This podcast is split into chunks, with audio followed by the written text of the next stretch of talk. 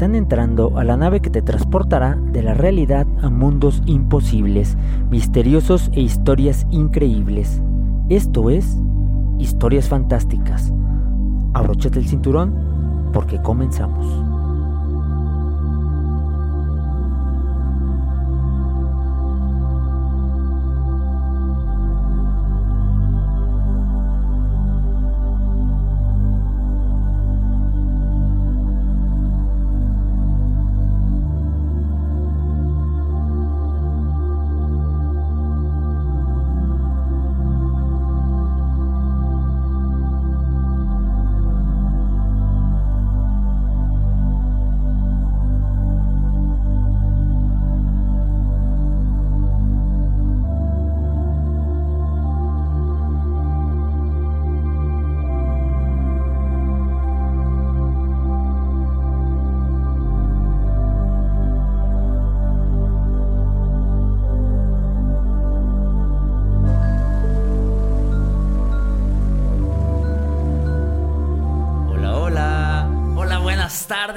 Soy Miguel Nava, el piloto de esta nave. Eh, pues como cada martes te traigo una historia nueva, de estas que me gusta a mí conocer, de estas que me gusta a mí contar. Y esta, esta vez seguimos con el tema de los monstruos, de los monstruos clásicos desde luego, porque eh, estos monstruos que te estoy narrando, que te estoy contando, tienen que ver con pues hace algunos añitos, esos monstruos que todavía seguimos conociendo y, y ahí alabando algunas veces también. Eh, de una futura eh, programa, serie de programas, te voy a contar sobre los monstruos actuales. Porque también son bastante interesantes. Y pues bienvenido a Historias Fantásticas. Qué genial que te conectas con nosotros. Que nos escuchas ahí en la radio en tu casita, en el auto, en la calle, en la oficina, en el taller. Qué genial. Espero que estés teniendo un martes excelente, un martes macabro y tenebroso, porque el día de hoy vamos a contar la historia del verdadero Drácula. Así es que prepárate, eh, afila tus colmillos y vamos a comenzar. Y también puedes ir a afilar tus colmillos a Rincón Cozumel, eh, un lugar donde puedes comer algo exquisito, desayunos, cortes, mariscos, tomar una bebidita rica. Y te dejo ahí como dónde está el asunto, dónde está Rincón Cozumel que se encuentra Miguel Silva, esquina privada satélite en la colonia Santa Rosa. Y te paso el número por si quieres llamar para saber si hay lugarcito o apartar tu lugar. Es el 354-110-0066. Así es que eh, ahí te, te, dejo este dato por si te quieres ir a dar una vueltita a Rincón Cozumel. Pues estaría chido porque eh, Rincón Cozumel apoya Radio Paraíso, esta radio comunitaria que hace tantos programas tan hermosos y tan bellos. Y hay una promoción ahí bastante interesante de mariscada con este con alguna bebidita y rica. Entonces, pues te invito a que vayas, ¿no? Y bueno, pues bienvenidos a todos los que se están conectando. Eso es todo. Saluditos a Iván Farías y a Edith Congo. Eh, qué genial. Eh. Este, qué genial que estaban escuchando. Y pues vamos a comenzar esta historia que es uno de los personajes más eh, que a mí más me gusta. Saben, eh, este personaje del vampiro, esta figura del vampiro a mí me fascina porque pues tuve como una, una, adolescencia bastante, bastante oscura en ese sentido. Era muy dark yo. Entonces los vampiros siempre me han gustado es que vamos a, a, leerte, te voy a leer un poquito sobre cómo es, este, de dónde salió esta figura del vampiro. Voy también a, a leerte la historia del vampiro más famoso o del cual salió la historia del vampiro más famoso. Este, lo primero que, hay que, hay que saber es que mm, estos personajes que, que se crean estos monstruos que crea la humanidad. Eh, tienen un porqué, tienen un origen, y no es un origen mítico, sino es un origen un poco más natural, porque todo o casi todo el conocimiento que tenemos proviene desde que éramos muy primitivos y cómo íbamos eh, encajando en el mundo o entendiendo el mundo natural, todo esto que nos daba miedo, todo esto que teníamos como de peligro, entonces por ahí, por ahí viene el asunto. Em, hay una historia que les voy a narrar un poquito más adelante sobre unos personajes que dicen vienen de otra, de otra, parte del, del universo y que también se parecen mucho a lo que sería un vampiro.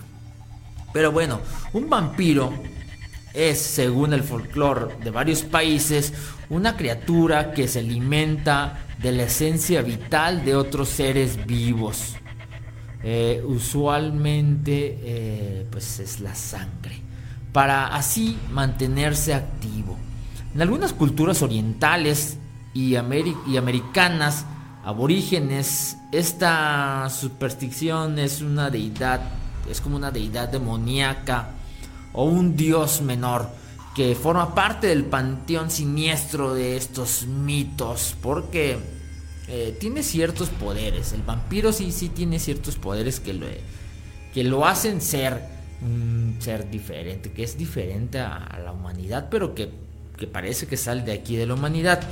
Es probable que el mito del vampiro eh, en el folclore de muchas de las culturas desde tiempos inmemorables provenga inicialmente de la necesidad de personificar la sombra, eh, uno de los arquetipos primordiales en el inconsciente colectivo, según el concepto de Carl Gustav Jung, y que representa los instintos o impulsos humanos reprimidos más primitivos.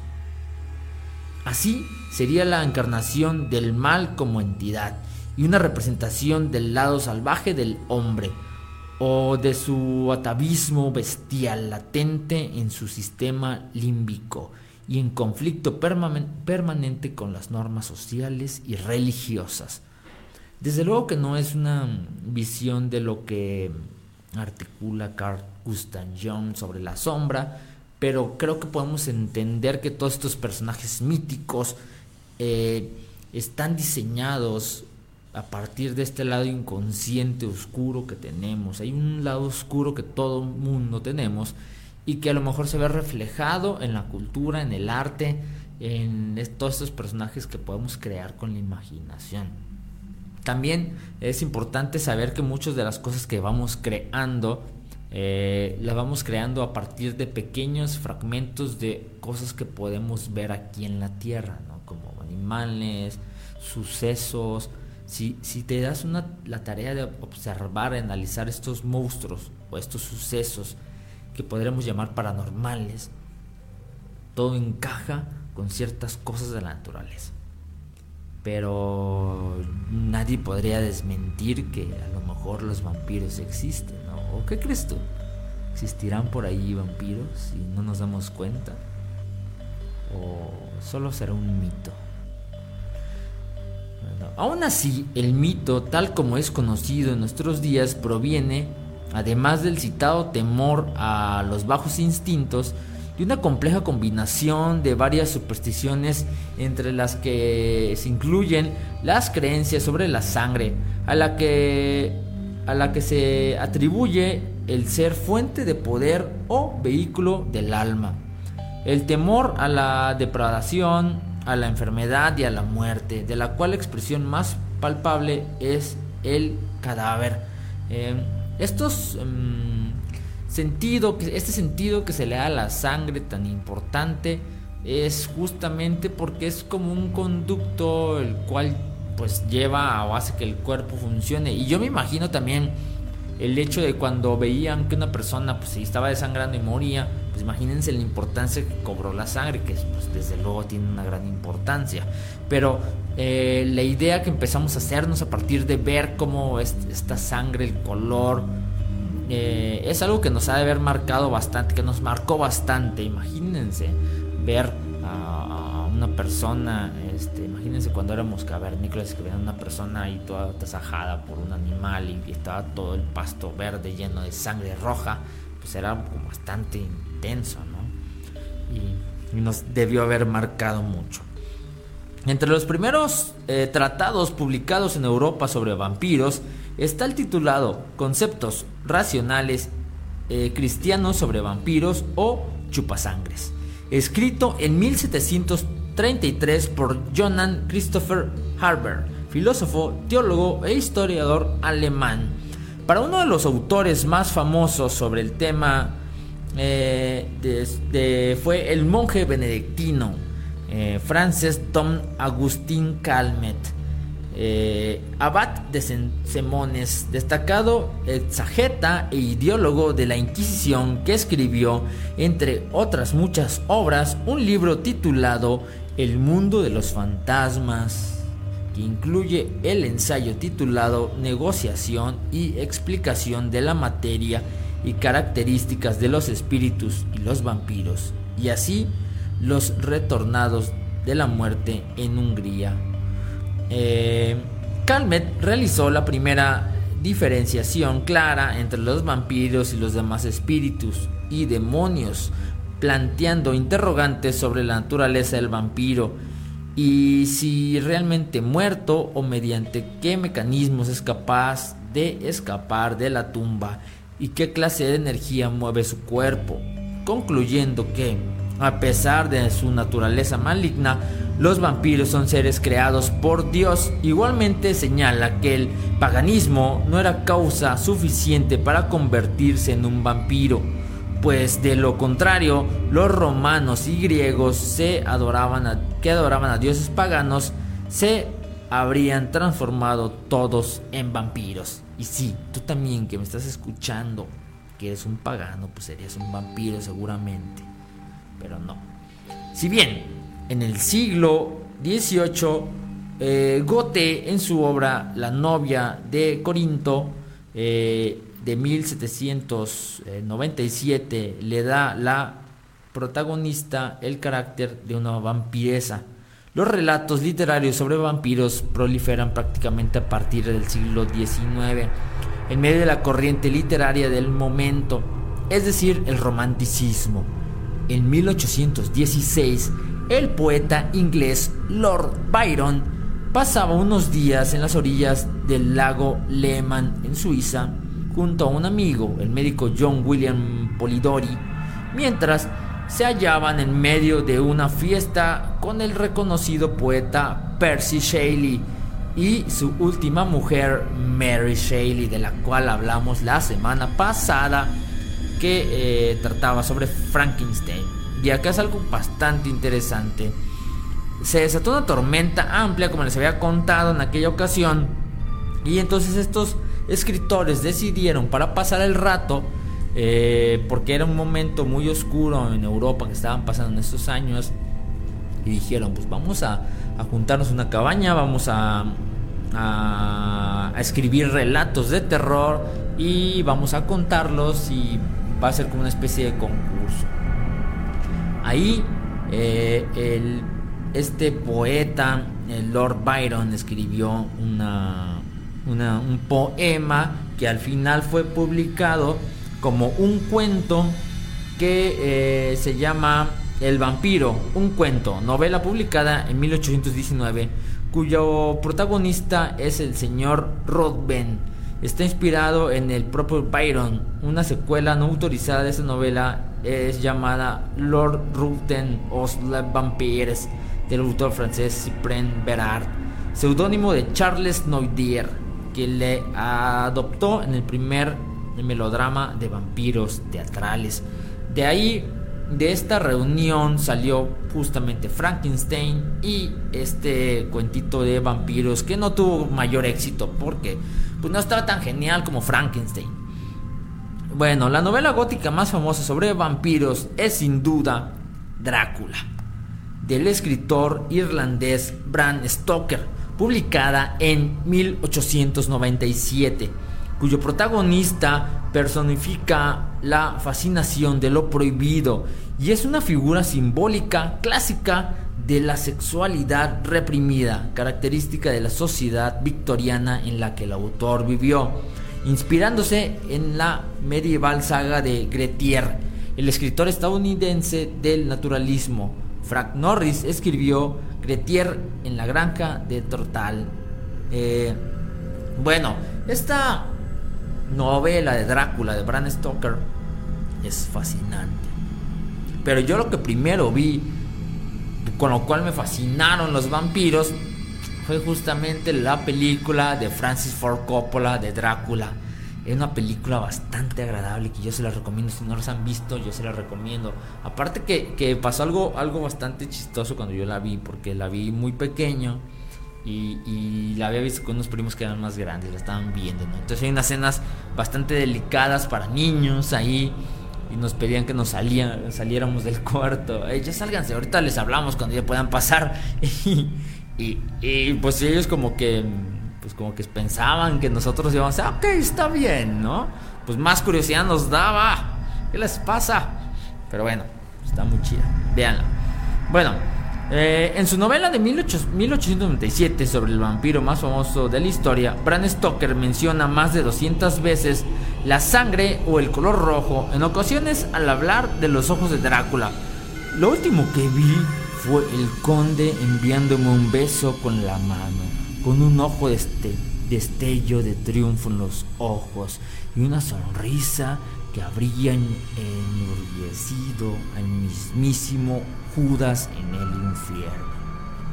Uno de los protagonistas, Jonathan Harker, declamaba así, por ejemplo, antes de quedarse a solas en el castillo de los Cárpatos con las hermanas, tres vampiresas que preveían besos para todos. Porque Harker, que huyó por fidelidad a su prometida Mina, era joven y fuerte.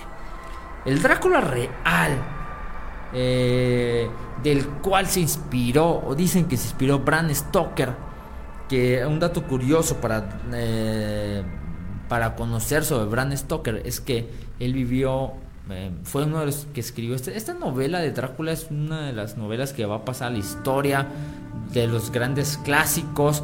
Es una gran novela, yo se la recomiendo bastante léanla, es tiene una, narrativa es excelente, muy, muy, agradable. Entonces véanla y, y se la recomiendo bastante. Acá está viendo, acá estoy viendo que Iván Faría está diciendo si, que también hay unas de eh, de entrevista con el vampiro, dice Edith Congo, sí, también entrevista con el vampiro súper genial, que es de Anne Rice, que también Anne Rice es una escritora sobre vampiros, también muy agradable, de la cual salen varias películas, ¿no? Si no mal recuerdo. Eh, pero Entrevista con un vampiro es muy genial, se la recomiendo mucho, véanla. Ya luego hablaremos de esa peliculita de Entrevista con vampiro. Eh, bueno, de donde salió este, este personaje de Drácula es de un personaje bastante interesante y del cual hoy vamos a hablar, aunque ya se me fue medio programa por estar introduciendo esto, pero esperemos que sí nos alcance. Pero bueno, es importante eh, ver todo el contexto de dónde salió el vampiro, la figura del vampiro. Déjame ahí en los comentarios de Facebook, mándame un mensajito al WhatsApp, a mis redes. Eh, y te invito a que me sigas en mis redes una vez ahorita que estás escuchando medio programa. Me encuentras como Viajero Fantástico o Miguel Nava en, cualquiera, en cualquier red social. Sígueme por favor. El Drácula real fue diferente y desde luego nada romántico aunque sí hubo mucha sangre en su vida. Vlad III, más, como, más conocido como Vlad Dracul o Vlad Tepes. Vlad Tepes significa Vlad el empalador. Señor feudal de los Cárpatos, fue príncipe de Valaquia, un territorio de la actual Rumanía, que vivió en el siglo XV y aterrorizó a sus súbditos con asesinatos en masa. Se cree que liquidó a más de 100.000 personas y aproximadamente el 20% de su población, que disfrutaba eh, asesinando eh, y teniendo muertes lentas que incluían torturas, descuartizamientos y sobre todo empalamientos, de donde le viene su siniestro apodo. Pero no parece probable que mordiera cuellos. Fue un tirano y un guerrero cruel, pero no un vampiro. Esa cualidad le fue atribuida en las narraciones germánicas y rusas inspiradas en la mitología rumana del vampirismo. Vlad Tepes nació en 1428 en Sigisora. Era el primogénito del príncipe Vlad, apodado Drácul, que en antiguas mm, eh, lenguas significa diablo o en otras significa dragón. Por su crueldad y sangre fría, características que heredó su hijo junto a el alias Draculea, que significa hijo del diablo o hijo del dragón, en aquellos tiempos el territorio rumano estaba acosado por el imperio otomano y por los húngaros, en el interior por nobles que luchaban entre sí con ferocidad. Vlad vivió una infancia traumática, pues fue entregado por su padre a los turcos, que eran sus aliados en contra de los húngaros, y fue criado por el sultán Murat II, padre de Mehmet II. Su padre, el conde Drácul, que en romano antiguo significa dragón, entregó a dos de sus hijos, Vlad y Radu, a este ejército de los turcos como garantía de su sumisión al sultán. Así que la infancia del príncipe estuvo marcada por muerte, asesinatos, malos tratos y torturas.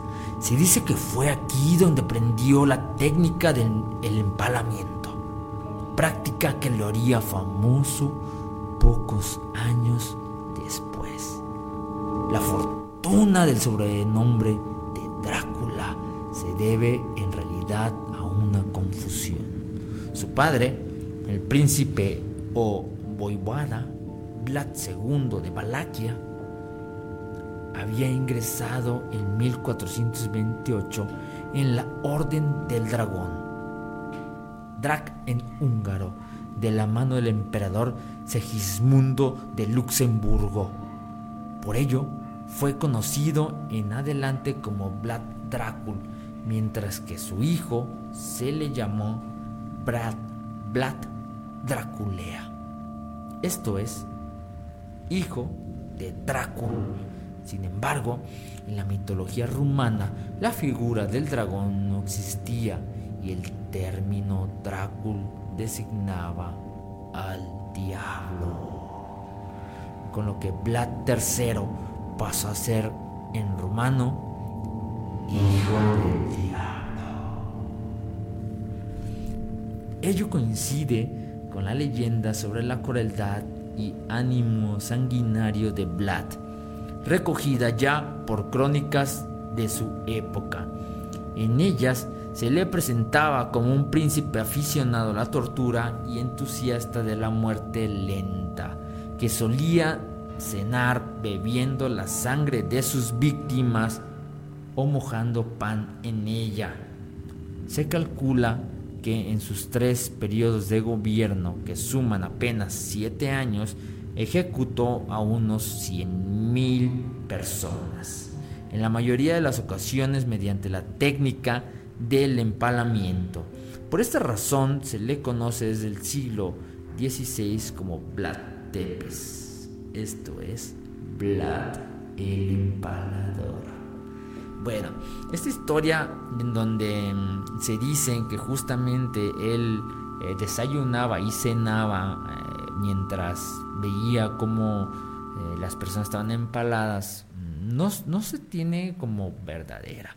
No es algo que, que se tenga datos, pero sí es un mito, sí es una leyenda, sí es algo que se dice de él. Un dato chistoso, bueno, no sé por qué lo dije chistoso, en verdad bastante cruel sanguinario, es que este este tipo era bastante loco, pero em, lo que él quería o por lo que él luchaba es porque quería defender el cristianismo. Él se decía a sí mismo el último cruzado. Eh, ya hablaremos ahorita más adelante de, este, esta parte, pero se me hace bastante chistoso porque en el fondo él defendía el cristianismo, pero a la vez era el hijo del diablo.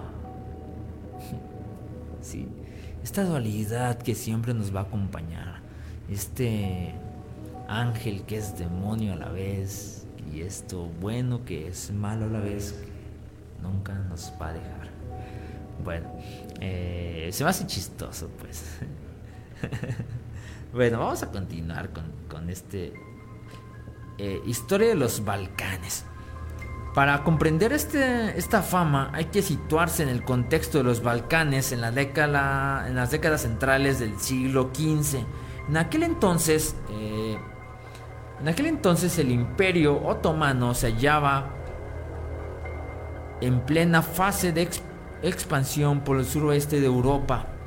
Grecia quedó sometida en plena fase de eh, Grecia quedó sometida, perdón, me estoy aquí confundiendo, quedó sometida en la década de 1360. Serbia desde 1389 y Bulgaria en 1396. Frente a los otomanos se encontraba el reino de Hungría y los principados en los que entonces se, se dividía la actual Rumanía, Valaquia y Moldavia junto a Transilvania, territorio autónomo perteneciente a Hungría. Las guerras de frontera se convirtieron en una constante. Eh, guerras de extraordinaria violencia en las que las ejecuciones y represalias masivas estaban a la orden del día. Vlad de Valaquia fue un producto de este ambiente y su vida fue una lucha constante por la supervivencia y por el poder. Eh, según la mayoría de los autores, el príncipe Vlad, según Vlad III de Valaquia, nació en Sigigora, Transilvania. Eh, fue uno de los tres hijos legítimos de Vlad II. Eh, con apenas 13 años marchó a la corte otomano, junto, otomana perdón, junto con su hermano Rudu, que fue cuando mm, los acogieron y los, pues, los criaron como sus propios hijos el sultán los crió sobre sus propios hijos. Y aquí me acabo de dar cuenta, justamente ayer, que hay una serie este, que se llama justamente Otomanos, o no recuerdo bien cómo se llama, perdón, discúlpenme. Si alguien sabe ahí, ponga el nombre, por favor. Pero acaba de salir su segunda temporada. Y la segunda temporada justamente habla del enfrentamiento de Vlad Tepes con los otomanos que es una historia bastante agradable, pero bastante confusa porque Vlad Tepes de repente está con, el, este, el sultán, pero luego se le pone en contra y luego está con este, Hungría y luego se está pasando de bando en bando, lucha, pelea. Pero lo interesante es las tácticas militares que tiene Vlad Tepes para eh, luchar contra un ejército muchísimo mayor, muchísimo mayor están bastante increíbles. Era un tipo bastante inteligente, pero también bastante loco. Eh, irritado por la pérdida de su aliada eh, en Valaquia, que fue justamente eh, pues porque el sultán ya estaba como en contra de Vlad. el sultán otomano Murat declaró a su hijo Vlad Draculea pretendiente al, pretendiente al trono. Al año siguiente lanzó a sus tropas contra Uyadi, derrotando totalmente en Kosovo. Eh, Uyadi era primo de Vlad y él había tomado el puesto cuando el papá de Vlad había muerto. Inclusive eh, el papá de Vlad fue muerto de una manera bastante grotesca. Mataron al papá y al hermano de Vlad. Al papá lo mataron eh, de, una, de una manera violenta, pero al hermano lo mataron enterrándolo vivo y este hecho a Vlad nunca se le iba a olvidar. Nunca, porque en un futuro él se iba a vengar de toda esta mm, de toda esta especie de, de, No me acuerdo cómo se llaman específicamente. Tienen un, tienen un sobrenombre. Ahorita, ahorita me acuerdo y les digo. Pero tiene una, tuvo una manera de matarlos que, que sorprendió a muchos. Y ahí empezó a tomar fama este Vlad, Vlad III o Vlad Tepes. Eh, y bueno, en 1448 fue expulsado a este Unyadi, que es el, que había dado muerte al papá de Vlad Tepes. Vlad se refugió inicialmente en la corte del sultán otomano con la esperanza de que le ayudara a volver a Valaquia, pero defraudado en sus aspiraciones en 1449 marchó a Moldavia donde tenía parientes. En los años siguientes intervino en las luchas eh, internas en moldavas hasta que en 1451 marchó a Transilvania instalando en ciudades alemanas del país como Kronstadt.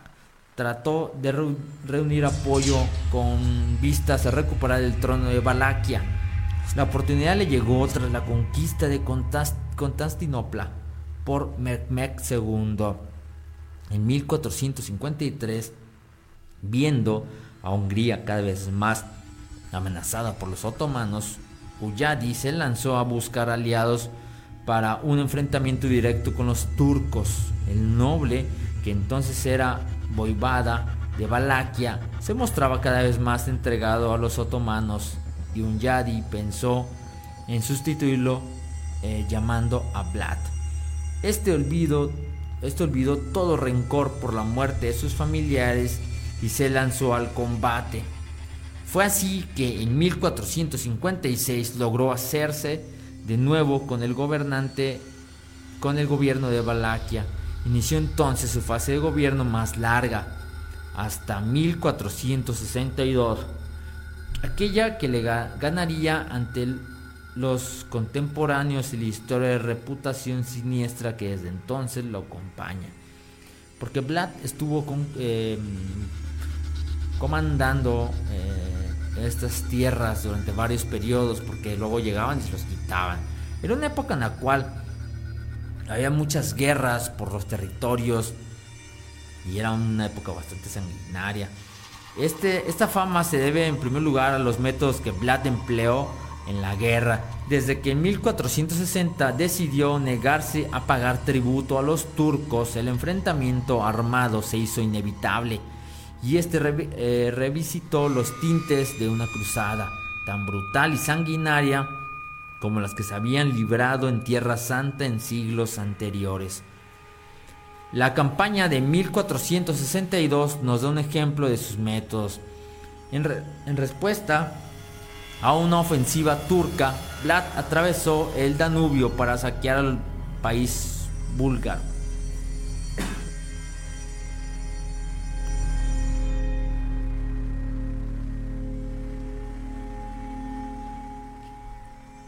Para mm, saquear al país búlgaro. Perdón, me estaba dando una tosecita aquí, me estaba ahogando. Un vampiro que anda por aquí. Eh, ya me perdí, permítanme. Me encuentro. ¿Dónde estoy?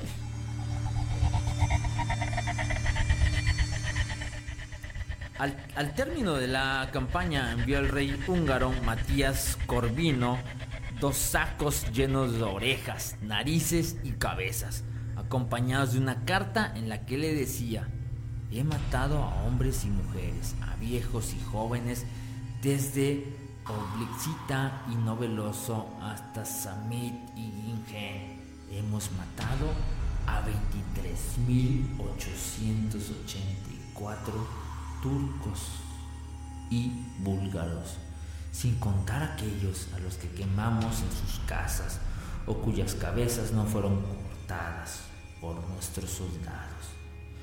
Terminemos juntos lo que juntos hemos iniciado y aprovechemos esta situación, puesto que si Dios Todopoderoso escucha las oraciones y los ruegos de la cristiandad, si favorece los ruegos de su piadoso servidor, nos concederá la victoria sobre los infieles, enemigos de la cruz. Vlad pues se veía a sí mismo como un cruzado. Al mismo tiempo, el Vaivoda aplicó las mismas tácticas violentas contra sus súbditos a fin de asegurar su autoridad. A fin de, de asegurar su autoridad. Perdón, se me está moviendo aquí este asunto. No le faltaban motivos para temer su posición. La nobleza boyarda se mostró eh, desafectada, absteniéndose de participar en la guerra contra los turcos. Los colonos alemanes, por su parte, protagonizaron diversas revueltas, de ahí que como brazo ejecutivo de la justicia, el vaivoda le impusiera con cruceda, castigándolo durante el castigando a los delincuentes y enfocando rebeliones. Las sádicas ejecuciones de sus víctimas resultaban ejemplares, contribuían a imponer el orden. De algún modo, podría decirse que su máxima era que el temor traía consigo la obediencia. Su severidad dio lugar a historias como las de la jarra de oro que dejó frente a su residencia en Tigorsbiste para que los viejos pudieran beber agua en ella. Eh, decían que había una jarra de oro afuera de su casa en donde había agua y las personas podían agarrar agua con esa jarra de oro para beber. Y dicen que era tanto el poder que tenía Vlad que nadie se atrevió a robar esa jarra de oro, estando ahí sin vigilancia. Em, las fuentes apuntan a que todo caso Vlad llegaba a extremos eh, de macabro refinamiento, prolongando la agonía de los condenados y utilizando los cuerpos de los empalados como terrorífica advertencia. El ejemplo más conocido de su ensañamiento lo constituye el conocido como el bosque de los empalados. Eh, esto sucedió cuando se iba a enfrentar al sultán y porque el sultán ya estaba enojado porque no le iba a dar tributo Vlad, porque Vlad le había dicho, no te voy a dar el tributo que me estás pidiendo. Fíjense uno de los tributos que tenía el sultán. Quería que Vlad le diera a todos sus jóvenes para que pertenecieran al ejército. Y también le tenían que dar eh, tributo con comidas y abastecer a su a su ejército. Vlad dijo no. Porque estas son mis tierras y siempre han sido mis tierras y tú me sacaste de ellas. Hiciste que mataran a mi papá por yo no estar ahí con ellos. Y me mantuviste como esclavo, a pesar de que me enseñaste leer varios idiomas, el combate, sobre guerra, porque Vlad, al ser un esclavo, de todos modos fue tratado como un príncipe.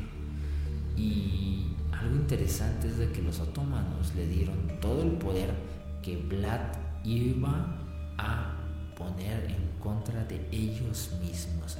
Porque Vlad, a pesar de que lo habían tratado como un príncipe, nunca olvidó que era un esclavo a pesar de que viviera en una jaula de oro, él siempre supo que era un esclavo y iba a buscar la manera de escaparse de ahí. Bueno, entonces ya que estaba Vlad en, el poder, eh, él le dice, no te voy a dar tributo al sultán, no te voy a dar tributo, hazle como quieras. En eso el sultán dijo, ah, sí, pues te voy a quitar del poder y voy a poner a alguien más. El ejército del sultán, que rebasaba los 80 eh, mil soldados, pues iba a enfrentar un ejército de Vlad que tenía apenas de 10 mil a 20 mil soldados. Pues desde luego que los iban a masacrar a todos. Pero Vlad tenía un una inteligencia muy, muy interesante. Él empezó a luchar contra el ejército mientras iba en camino a Transilvania. Como era un camino largo y lo hacían caminando, pues iban de poco en poco.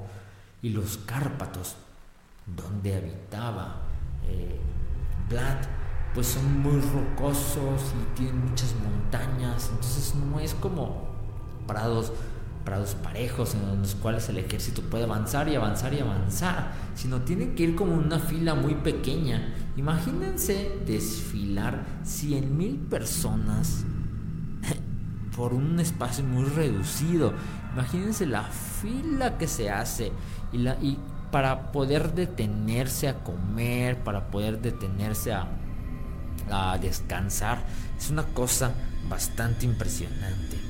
Pero eh, Vlad tenía mucha astucia y él lo primero que hizo fue, como estos soldados van a necesitar comida, pues vamos a quemar todos los graneros de mi pueblo, de mis pueblos. Vamos a quemar y a desaparecer toda la comida para que cuando estos soldados lleguen a mis pueblos por los cuales van a ir pasando no tengan que comer. Fíjense qué extremo. Sí, no me importa que mis eh, pobladores se queden sin comer, con tal de que los soldados tampoco no coman. Imagínense lo, cruel que es eh, decidir esto. Y justamente esto, esto pasó, quemaron algunas, eh, en algunos pueblos todas las cosechas que tenían y sí los soldados se quedaban sin comer, pero también los soldados de Vlad. Entonces iban avanzando los soldados otomanos del sultán. Y cuando iban más, eh, más adelante, eh, Vlad dijo, pues bueno, entonces ahora qué le mando al sultán. Y eh, mandó a todos los enfermos, a todos los que tenían enfermedades contagiosas, para que se infiltraran entre las líneas de los soldados del sultán y poder enfermar a, gran, una cantidad enorme de personas. Entonces muchos empezaron a espantar porque veían a gente deforme, gente con enfermedades muy crueles y a pesar de que no dio tanto resultado porque no tuvieron, tantas bajas los soldados del sultán, sí atemorizó a los soldados porque Vlad ya tenía una, una especie de aro de, de misticismo que decían que era el hijo del diablo y que era el hijo del dragón y que tenía como ciertas diablo. Entonces ya les daba miedito a los soldados del sultán y eh, siguieron avanzando. Luego Vlad lo que hizo fue mandar un grupo de personas a sus eh, combatientes más especializados infiltrándose en la noche para meterse al campamento del sultán y poder matar al sultán directamente. Porque en ese entonces, eh, cuando había una guerra, el, comandante principal, el que iba ahí encabezando esto, era justamente el sultán.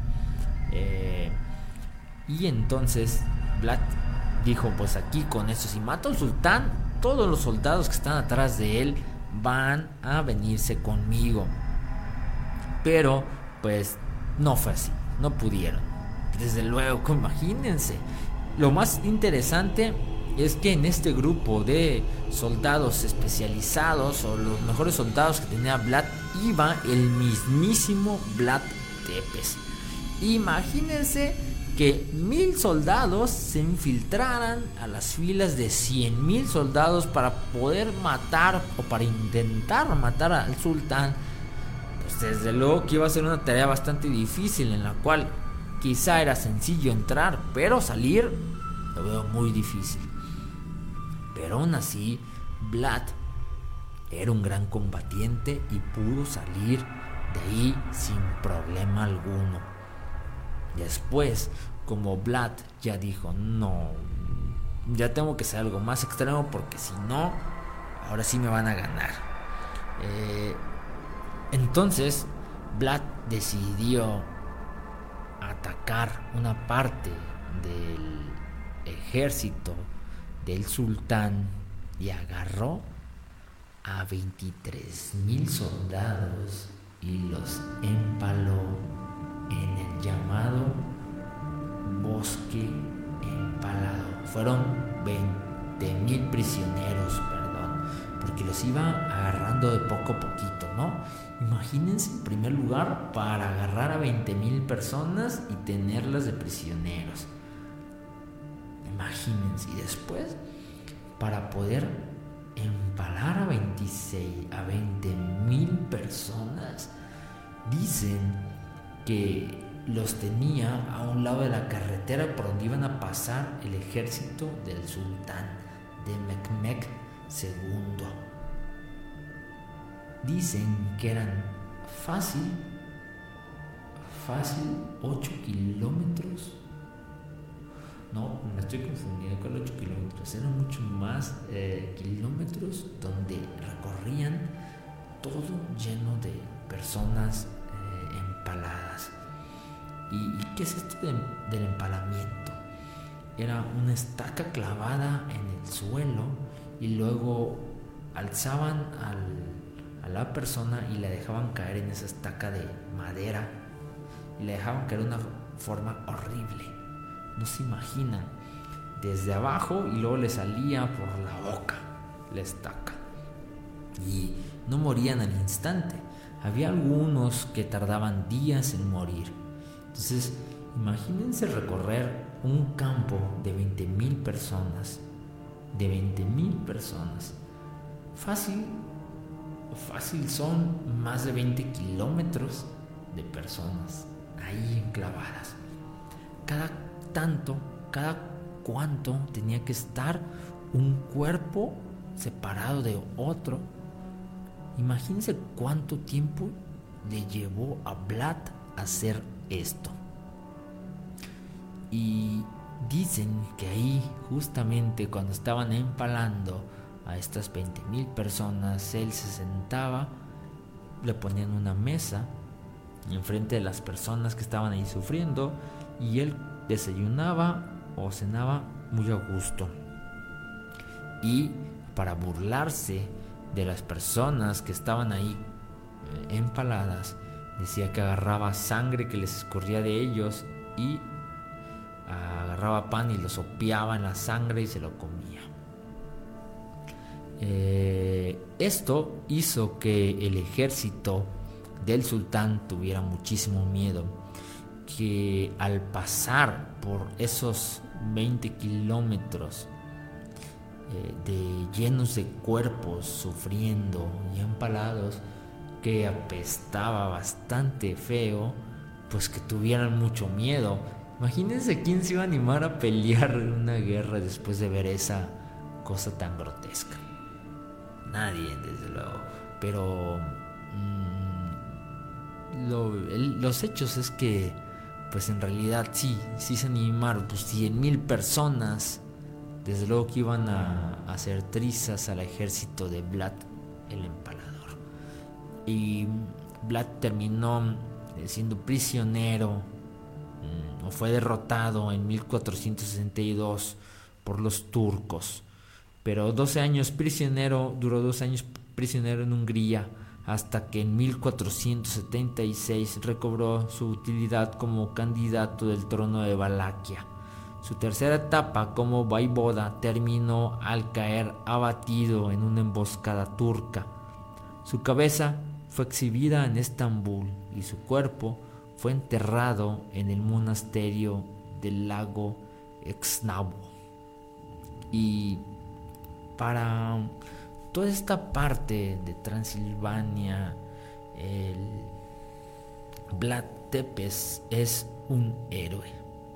Porque a pesar de todo lo grotesco que él hizo, liberó a este pueblo del de, el mandato otomano o del sultán. Lo liberó y a pesar de que lo hizo de una forma bastante grotesca, siempre pudo, eh, pues trató siempre de liberar a su pueblo. Eh, algo interesante que cuando, cuando mataron a su papá, eh, para poderse vengar de los nobles que le llamaban, que era un grupo de nobles que eran parientes de Vlad Tepes, que eran primos de su papá, cuando entró al poder Vlad Tepes les dijo, hey, vamos a hacer las paces, ¿no? Vamos a juntar a todas estas pequeñas poblaciones que tienen a sus líderes y que yo sé que, mataron a mi papá y a mi hermano y, se portaron mal, pero vamos a hacer las paces, dice Vlad Tepes. Y, y esta escena está inspiró a una de las escenas de Game of Thrones, a ver si a ver si la recuerdan los que han visto Game of Thrones. Y les dice, eh, vamos a hacer las paces, ¿no? Yo los invito a una cena especial porque pues vamos a ver de qué manera podemos hacer que nuestro pueblo crezca, que nuestro pueblo esté unido, ¿no? Ya dejemos atrás toda esta cosa malilla que, que estamos como generando, entonces ahora sí vamos a hacer las paces, fiestón, comida ilimitada, bebida ilimitada, todo muy chido. Y en plena fiesta, ya cuando estaba el guiriguá, cuando ya estaban poniendo casi la de payaso de rodeo, que le cierra las puertas a, todos los invitados y que los mata. Les, les cortaba la cabeza, eh, algunos, a la gran mayoría los empalaba y a los más jóvenes los tomó como prisioneros y los hizo hicieran trabajos forzosos o los metió a su ejército. Eh, es una, fue una escena bastante sangrienta. Y así fue como demostró Vlad Tepes que él no olvidaba nada, que iba a vengarse de todos aquellos personajes que le habían hecho algún mal. Y eh, y así hay muchas historias, no acabaría contar tantas historias que hay de Vlad Tepes. Hay otra historia de un soldado que no quería hacer lo que el Vlad Tepes le decía. Porque también imagínense que andes empalando ahí 20 mil personas, ¿no? Y no, no, no creo, entre jóvenes, mujeres. Un dato curioso es que él siempre les cortaba la cabeza a las personas que él empalaba. ¿Por qué? quería tener un control específico de cuántas personas eran. Por eso estos datos de que fueron 20.000 personas eran datos muy fieles en los cuales se conoce porque él dejó escritos en los cuales él redactaba justamente. Fueron 20.000 personas y les cortaba la cabeza porque es más fácil contar cabezas que contar cuerpos. Y eh, a partir de hace poco hubo una investigación que se hizo muy reciente sobre Vlad Tepes y las cartas las cuales él escribió y analizaron estas cartas y dedujeron varias cosas interesantes. Una era que él estaba enfermo, tenía una enfermedad eh, bastante interesante que le hacía tener como un gusto por la sangre. Y también que le descubrieron que era familiar de descendientes bastante interesantes que tenían que ver con, o sea, que siempre había estado en el poder su familia, pues, y que esto lo hizo, pues, ser lo que es, lo que fue y lo que seguirá siendo eh, durante la historia de la humanidad, durante, siga esta historia de la humanidad.